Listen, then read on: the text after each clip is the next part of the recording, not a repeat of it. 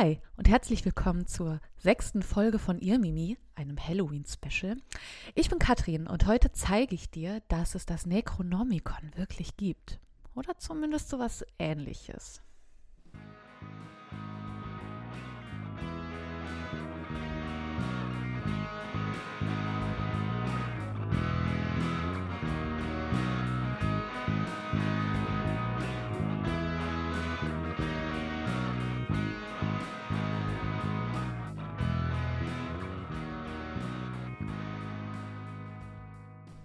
Hi und schön, dass du wieder dabei bist. Ähm, es ist noch etwas hin bis Halloween. Es dauert, wenn diese Folge erscheint, noch circa eine Woche.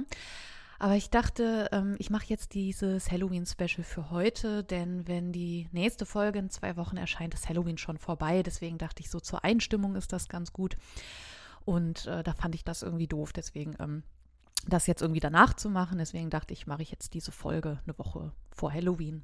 Kann man sich, wie gesagt, ein bisschen drauf einstimmen.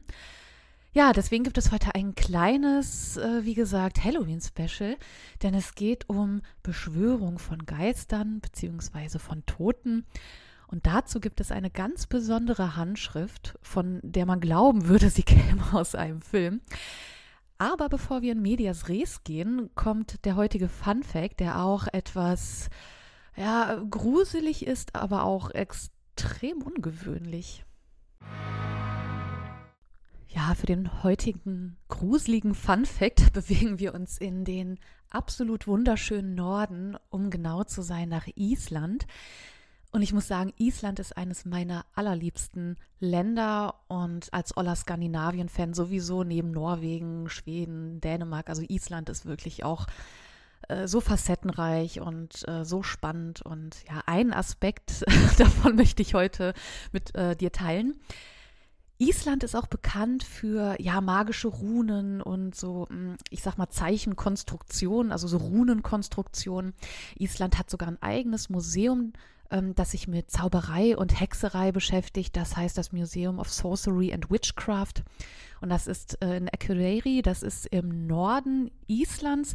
Und dort befindet sich ein Ausstellungsstück, das neben anderen Ausstellungs Ausstellungsstücken extrem ungewöhnlich ist und ja, ich muss auch sagen, sehr unangenehm ist. Es handelt sich um das sogenannte Naubrok. Das ist isländisch für ja, Leichenhose, Nekrohose, auf Englisch dann auch Necropants genannt. Äh, ja, das klingt schon mal ein bisschen ungewöhnlich. Was hat es denn damit auf sich? Ja, diese Leichenhose nenne ich sie mal, ist eines der ja, schwierigsten Zauber, Kunststücke kann man sagen, die in isländischen Volksmärchen erwähnt werden. Dabei handelt es sich um eine Vorgehensweise, mit der man durch übernatürliche Mittel Reichtum erlangen kann. Zunächst muss der Zauberer oder der, Prakti der Praktizierende, sage ich mal, ein Pakt mit einem lebenden Mann schließen und dessen Erlaubnis einholen, seinen toten Körper auszugraben und ihn von der Taille abwärts zu häuten. Die Haut muss dabei völlig intakt bleiben. Sie darf keine Löcher haben oder irgendwelche Kratzer.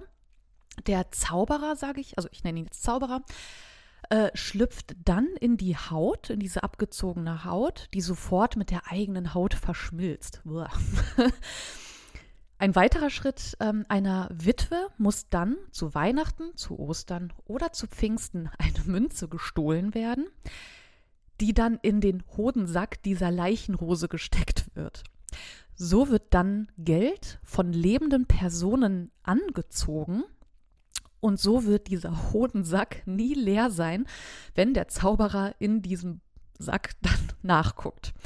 Eine andere Art von Geldbeutel, würde ich sagen. Allerdings ist sein ja, geistiges Wohlergehen gefährdet, also von dem Zauberer, wenn er diese äh, ja, Leichenhose nicht los wird, bevor er selber stirbt. Wenn er mit diesen Hosen stirbt, wird sein Körper sofort nach seinem Tod von Läusen befallen.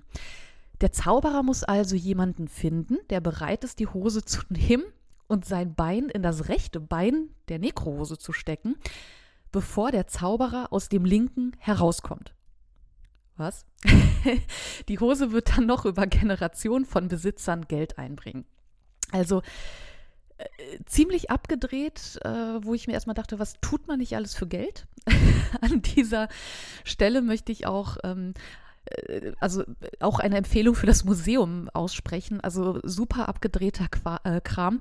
Ich verlinke euch die Seite, da könnt ihr euch noch diesen äh, ganz anderen abgefahrenen Kram ansehen. Es gibt zum Beispiel auch in der äh, im isländischen Glauben sogenannte Tilbury. Das ist dann ähm, ein, ja, so ein Wesen, das Milch stiehlt. Also guckt euch auf der Seite um, das ist unheimlich spannend. Oder am besten hinreisen. Ich war zwar schon ähm, in Island, habe es aber leider nicht in das Museum geschafft. Also absoluter Wahnsinn. Ja, nach diesem ja, interessanten Einstieg. ich hoffe, ihr seid jetzt schon in einer, äh, ja, in einer gruseligen Stimmung. Äh, wie gesagt, geht es nämlich heute um eine Handschrift, von der man tatsächlich glauben könnte, dass sie aus einem äh, oder aus dem Film Evil Dead stammt mit Bruce Campbell. Also wer den Film kennt, weiß, dass es dort um das sogenannte Necronomicon geht. Auch in den beiden Fortsetzungen Evil Dead 2 und Armee der Finsternis. Herrliche Filme, ich, ich liebe die, ich gucke die jedes Jahr, also absolute Empfehlung auch hier. Äh, da geht es nämlich darum, dass man durch dieses Necronomicon das Böse heraufbeschwört, wenn man ja bestimmte Worte aus diesem Buch spricht. Was allerdings auch aus der Filmwelt kommt, gab oder gibt es tatsächlich in einer gewissen Form. Natürlich nicht so ausgeschmückt und dramatisch wie in dem Film, aber es gibt tatsächlich neben anderen Handschriften eben auch eine Handschrift, die sich mit der Beschwörung von Toten beschäftigt. Und zwar ist das die Handschrift, dessen Name nicht so spannend ist wie in dem Film. Es ist die Handschrift CLM 849, nicht besonders gruselig. CLM steht hier einfach nur für Codex Latinus Monacensis, also quasi das lateinische Buch 849 aus München. Ob die ähm, Handschrift aus München stammt, wissen wir nicht, ob sie da entstanden ist, aber sie liegt halt in der Bayerischen Staatsbibliothek in München und daher hat sie auch ähm, diesen Code CLM. Die Handschrift stammt aus dem 15. Jahrhundert, also 1450 ungefähr, und ist größtenteils auf Latein geschrieben. Es gibt auch italienische, chaldänische und deutsche Passagen. Das Digitalisat findet ihr natürlich wieder verlinkt in den Show Notes und äh, gleich, wenn wir ja, in die Handschrift reingehen, empfehle ich natürlich auch wieder auf Pause zu machen, sich parallel die Handschrift anzugucken und durchzublättern, äh, weil da auch viele Zeichnungen drin sind, drin sind. da gehe ich aber auch später noch mal rein. Also man hat dann auf jeden Fall das Gefühl, sich da Cover von Black Metal Bands anzugucken. Deswegen ja, an dieser Stelle sei noch mal daran erinnert. Die Handschrift lässt sich insgesamt in das weite Feld der Magie einordnen. Um genau zu sein, äh, in das Feld der Negromantie, also der schwarzen Magie, die man ja aus Filmen wie Harry Potter und so weiter kennt.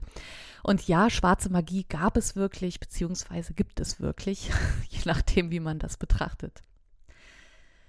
Jetzt stellt sich natürlich auch die Frage ganz kurz, ja, was ist Magie überhaupt? Gibt es die überhaupt? Das ist ja alles irgendwie so ein bisschen fantastisch und ähm, irgendwie denkt man da sofort an Filme. Äh, deswegen möchte ich ganz kurz darauf eingehen, was Magie überhaupt bedeutet. Also ich sag mal, auf meiner Themenliste stehen althochdeutsche Zaubersprüche mit einem ganz großen, dicken, ausgemalten Herzen auf meiner Themenliste, wie gesagt. Ich habe nämlich auch meine Masterarbeit damals über althochdeutsche Zaubersprüche geschrieben.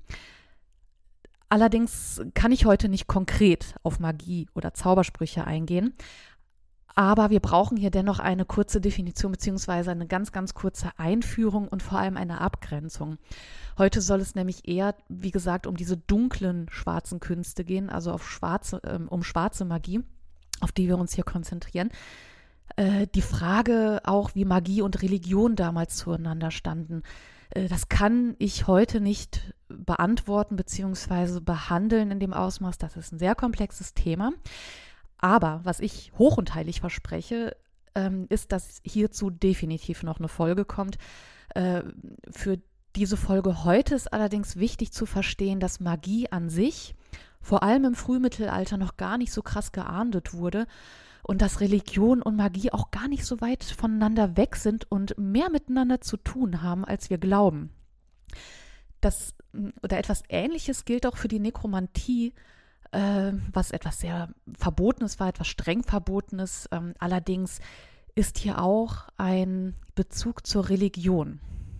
Deswegen, also über Magie selbst kommt noch eine eigene Folge, wirklich mit einer ähm, umfassenden Definition. Aber für heute müssen wir einfach nur wissen, okay, Religion und Magie, das schließt sich nicht komplett aus.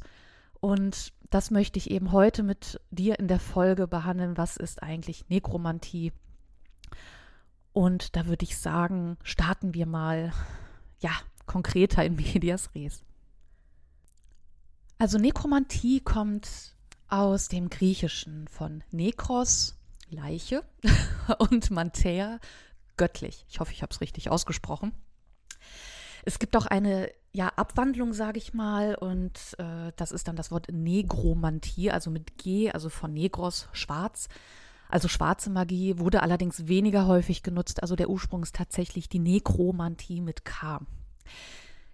Im Gegensatz zur Magie an sich ist die Nekromantie dazu da, um ja, Dämonen, Geister und eben Tote konkret zu beschwören. Am Ende bedeutet dieser Begriff eben oder umfasst dieser Begriff alles, was mit verbotener Magie zu tun hat. Und ein Beispiel dafür ist eben die Handschrift von heute. Ich nenne sie im Weiteren einfach Münchner Handschrift, die neben ja viel Text und Anleitung eben auch äh, ja wie angedeutet Zeichnungen und Bilder enthält mit magischen Kreisen, Namen von Dämonen, und so weiter. Ich werde auf jeden Fall gleich noch ein Beispiel eines Rituals geben. Das kann man nachmachen oder auch nicht. Das äh, ja, musst du dann natürlich wissen. Ja, wie gesagt, die Handschrift ist um 1450 entstanden. Der Autor ist unbekannt, warum werden wir gleich erfahren. Und ähm, auch das Wichtigste vielleicht vorab, das Buch ist aus Papier und nicht wie in dem Film Evil Dead in menschliche Haut gebunden. Sorry dafür, nicht so spannend. Ähm, aber dadurch, dass es eben auf Papier geschrieben wurde, hatte es so gesehen kein hohes Ansehen.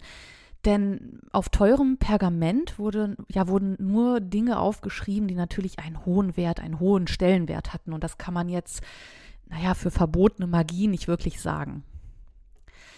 Der Text in der Handschrift ist dann auch voll mit grammatischen Fehlern. Namen von den Dämonen variieren und werden ja immer anders geschrieben und es fehlen teilweise auch ganze Verben, ganze Wörter, weswegen viele Sätze auch nicht vollständig sind.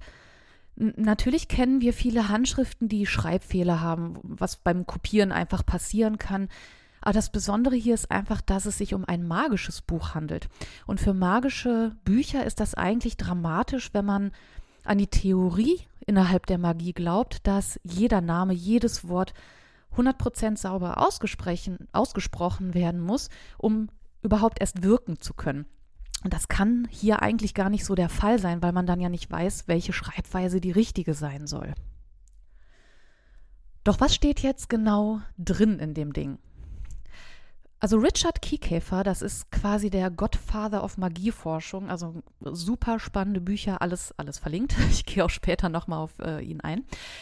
Ähm, teilt das Manuskript beziehungsweise die Sprüche, also er hat sich wirklich eingehend mit, diesem, äh, mit dieser Handschrift auseinandergesetzt, teilt das Manuskript äh, und die Sprüche und Rituale in drei Teile, einmal in Illusion, Psychologie und Göttliches. Und die Inhalte sind sehr spannend. Also da kann man, da ist man auf alles vorbereitet. Also zum Beispiel kann man äh, Pferde herbeirufen. Man kann Boote her herbeirufen. Man kann sogar einen fliegenden Thron herbeirufen. Klar. man kann, äh, das fällt dann alles in die Kategorie Illusion zum Beispiel. Man kann auch die Sinne von Personen beeinträchtigen. Man kann die Liebe einer Frau erlangen. Auf das Beispiel gehe ich auch später konkret ein. Man kann sich unsichtbar machen und man kann ja, Tote eben wiederbeleben und man kann sogar Hass zwischen Freunden herbeiführen.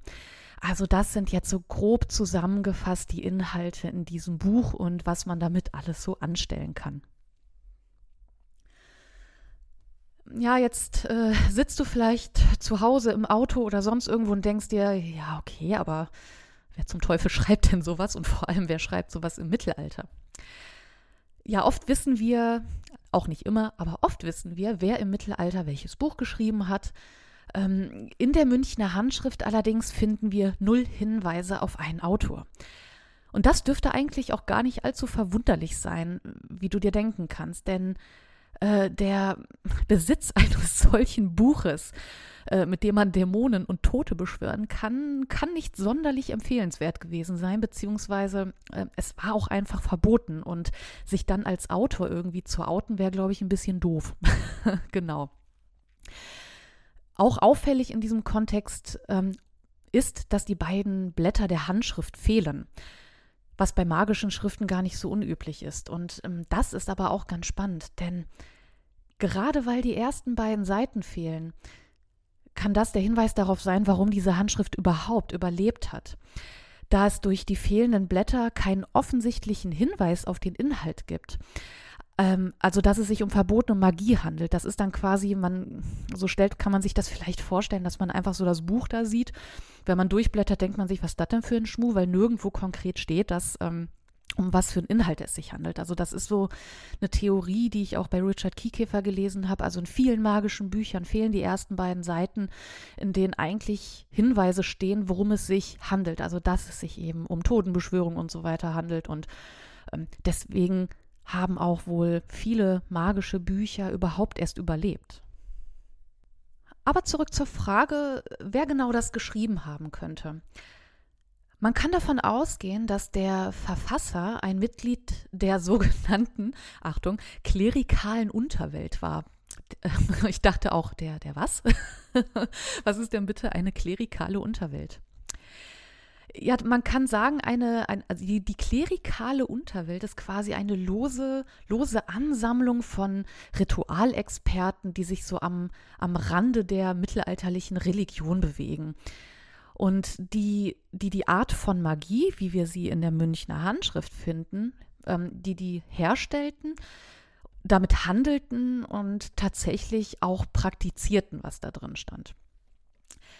Ja, die genaue Natur dieses klerikalen Untergrunds, die ist immer noch Teil der Forschung. Ähm, da ist immer noch nicht alles herausgefunden. Total spannend. Aber was auch erstmal komisch wirkt, ist, dass überhaupt das Wort Klerus oder klerikal drin vorkommt. Also dass Menschen des Klerus gleichzeitig Nekromanten-Content produzieren quasi. Was aber gar nicht so abwegig ist, wenn man überlegt, dass es, wie gesagt, Mitglieder des Klerus sein mussten. Denn man muss sich klar machen, wer konnte, wer, wer hatte überhaupt Zugang zu Wissen, zu Ritualen und wer konnte überhaupt lesen. Und das waren eben Mitglieder des Klerus, die eben Ahnung von Dämonen und Engeln hatten, die Lateinkenntnisse hatten, die Messen generell durchführen konnten und die überhaupt, wie gesagt, Zugang zu solchem Wissen hatten. Das hatte sonst keiner, deswegen muss es irgendwie, müssen es Mitglieder des Klerus gewesen sein. Das hatte der Bauer auf dem Land ja einfach nicht. Sie waren also ja die einzige Bevölkerungsschicht, die überhaupt in der Lage sein konnten, solche ja, Inhalte zu verstehen, zu produzieren und eben auch durchzuführen. Was auch auffällig wohl ist, äh, laut Kiekäfer ist das das Latein, oder das werden wahrscheinlich alle Lateinkundigen bestätigen können, ist, dass das Latein eben recht schlecht ist. Also ich sag mal im Bereich 3 minus bis 4 plus, so, so wie bei mir. Wobei es sich um einen niederen Priester niederen Ranges handeln könnte, der eben jetzt nicht so ein Einserschüler der klerikalen Unterwelt war. Ja, auch die deutschen Passagen zum Beispiel, die ich eben erwähnt habe, die äh, erklären zum Beispiel auch lateinische Wörter. Und das kann eben darauf hinweisen, dass eben die Handschrift von einem ja, deutschsprachigen Menschen geschrieben wurde. Zum Beispiel wird an einer Stelle das Wort puluis buffonum auf Deutsch erläutert in der Handschrift. Das bedeutet so viel wie ähm, also das Puluis buffonum ist das Kupfer, das vom Hammer fällt, so man's schmied. Also ist das Kupfer, das vom Hammer fällt, sobald man es schmiedet. Also haben wir hier Leute, die quasi, ähm, ja, man kann sagen, Priester bei Tag und Nekromanten bei Nacht waren. Ja, was bedeutet das jetzt irgendwie? Ist das nicht alles gegen Gott? ist das alles nicht irgendwie widersprüchlich? Und ja, im Falle der Münchner Handschrift kann man sagen, jein. Klare Antwort, jein. Denn tatsächlich kann man davon ausgehen, dass die Sprüche und die Inhalte nicht genutzt wurden, um Dämonen zu verehren, also nichts gegen Gott in diesem Sinne waren, sondern diese Inhalte, diese Sprüche in der Handschrift dienten dazu, Dämonen zu manipulieren und sie zu kontrollieren, und zwar ja mit Hilfe Gottes. Wo ich mir immer so frage, was der wohl dazu sagen würde. Naja, um, naja, man tut das, um sich die Dämonen ja nützlich zu machen. Naja, und sich Dämonen so zunutze zu machen, kennen wir tatsächlich schon von dem ja, christlichen König Salomo aus der Bibel, der ja aus, ja, aus dem 10. Jahrhundert vor Christus, der schon Dämonen beschwor, ja, damit sie zum Beispiel beim Bau seines Tempels helfen. Clever.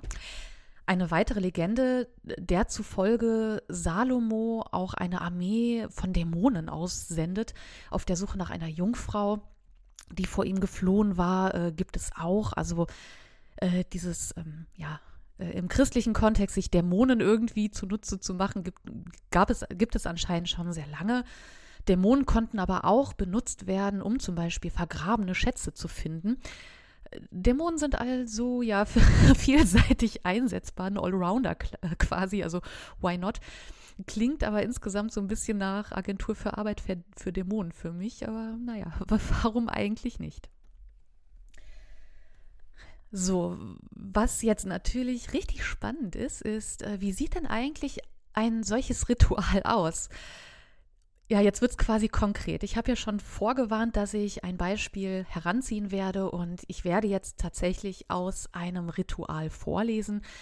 Äh, das habe ich aber von Richard Kiekäfer übernommen. Also ich lese das jetzt nicht irgendwie in einem alten Deutsch vor. Also ich mache jetzt einfach die ähm, Zusammenfassung eines solchen Rituals. Also wir nehmen jetzt das Beispiel aus der ja, Liebe also quasi eine Anleitung, wie man die, ja, in Anführungsstrichen, Liebe einer Frau gewinnen kann. Das ist ganz einfach, deswegen vergiss Tinder.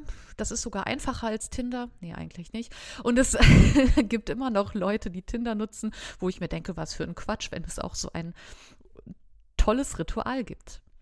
Also, legen wir los.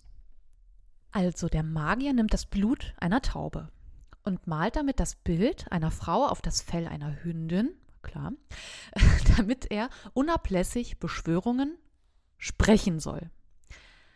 Er schreibt die Namen von Dämonen auf verschiedene Teile des gemalten Frauenkörpers und befiehlt den Geistern, den wirklichen Frauenkörper, so den echten, in Besitz zu nehmen, damit dieser in Liebe entflamme.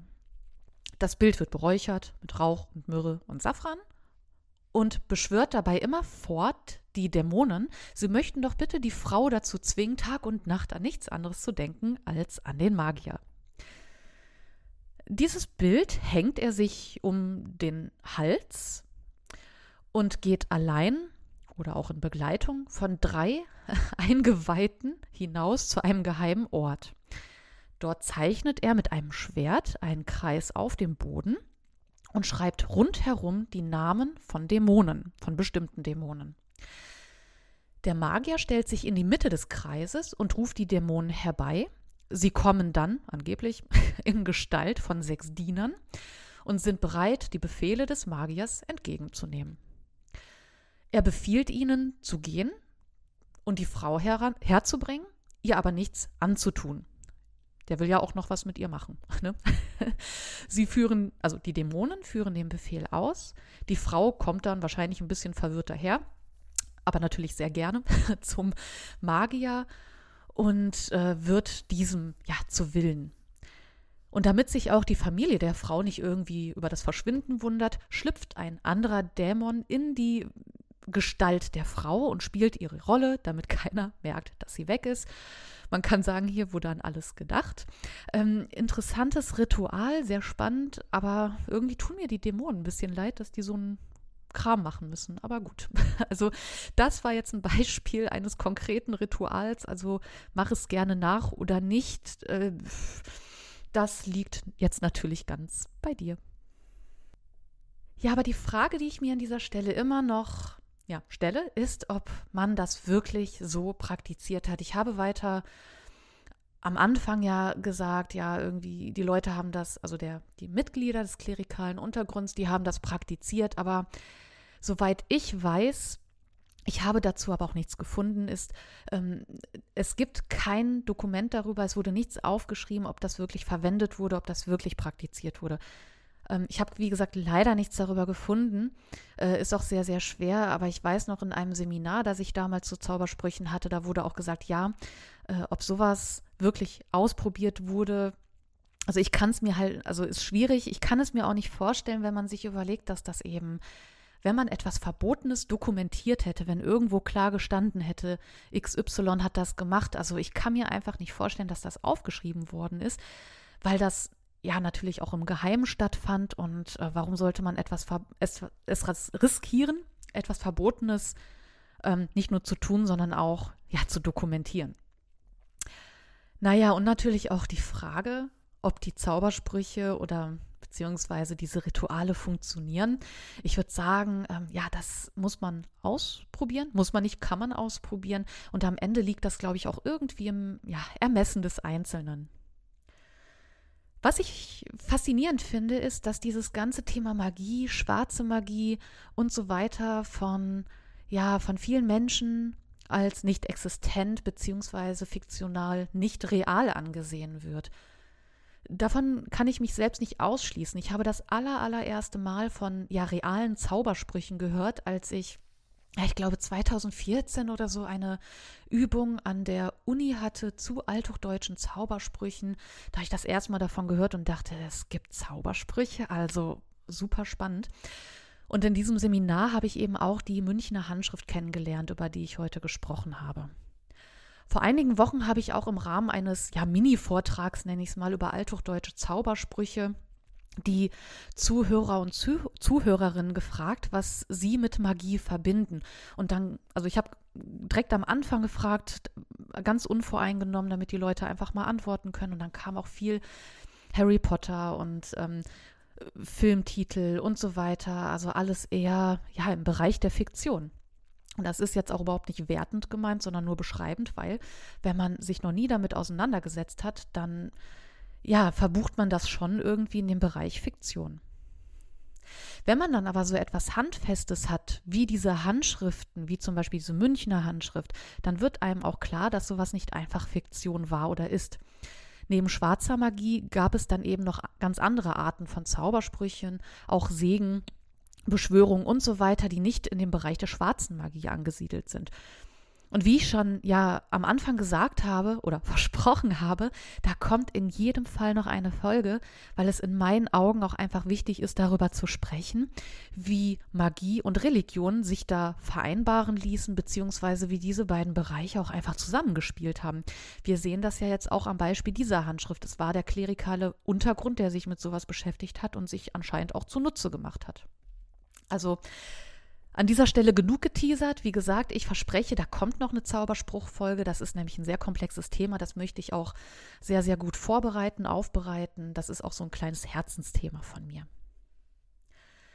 Ja, alle Infos und äh, weitere Forschungen äh, rund um dieses unheimlich spannende Digitalisat der Münchner Handschrift mit den ganzen Bildern, das findest du alles in den Show Notes. Und ähm, ich empfehle dir wirklich, dich damit auseinanderzusetzen. Wie gesagt, also Richard Kiekäfer hier, der absolute Godfather of Magic, so nenne ich ihn mal. Ähm, da ist man auf jeden Fall an einer guten Adresse.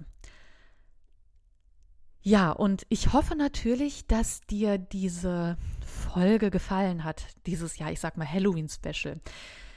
Ich freue mich natürlich auch immer wieder über Feedback, über Fragen und so weiter. Und ich muss auch an dieser Stelle nochmal ganz deutlich sagen, ich bekomme, ähm, hätte ich nicht gedacht, ich bekomme viele Zuschriften, ich bekomme viel Feedback, viele Kommentare. Und an dieser Stelle möchte ich mich einfach nur tausendmal bedanken, weil mich das wirklich antreibt und mich total motiviert. Und ich merke auch, dass das ankommt bei euch. Deswegen vielen Dank. Und ähm, ja, falls du Interesse hast und falls du es noch nicht getan hast, kannst du dich natürlich auch für meinen Newsletter anmelden. Und als Dankeschön bekommst du auch hier eine Bonusfolge, in der ich erkläre, ja, woher der Mittelalterbegriff kommt und wieso Humanisten Mittelalterbäscher sind. Wenn du auch mehr über Handschriften generell erfahren möchtest, ähm, möchte ich an dieser Stelle auch auf meinen Instagram-Kanal hinweisen, den du abonnieren kannst. Denn da erkläre ich regelmäßig auch Begriffe rund ums Mittelalter und Handschriften. Also mein Feed ist voll davon. Deswegen, wenn du Lust hast, kannst du auch gerne bei Instagram vorbeigucken und mich abonnieren. Ich heiße da einfach Irmimi Podcast. Äh, das findest du auf jeden Fall. So, genug der Werbung. Falls du also Halloween feiern solltest nächste Woche oder wann auch immer du das hörst, vielleicht ist auch heute Halloween, das weiß ich ja nicht wünsche ich dir auf jeden Fall viel Spaß dabei. Ich werde sicher wieder traditionell The Nightmare Before Christmas von Tim Burton gucken und ich bekomme auch äh, wieder Lust, die Evil Dead-Reihe zu gucken. Komisch, woher das wohl kommt. Egal, was du tust an Halloween. Ich verabschiede mich und sage, wie immer, im Sinne der Geschichte, immer schön zurückschauen.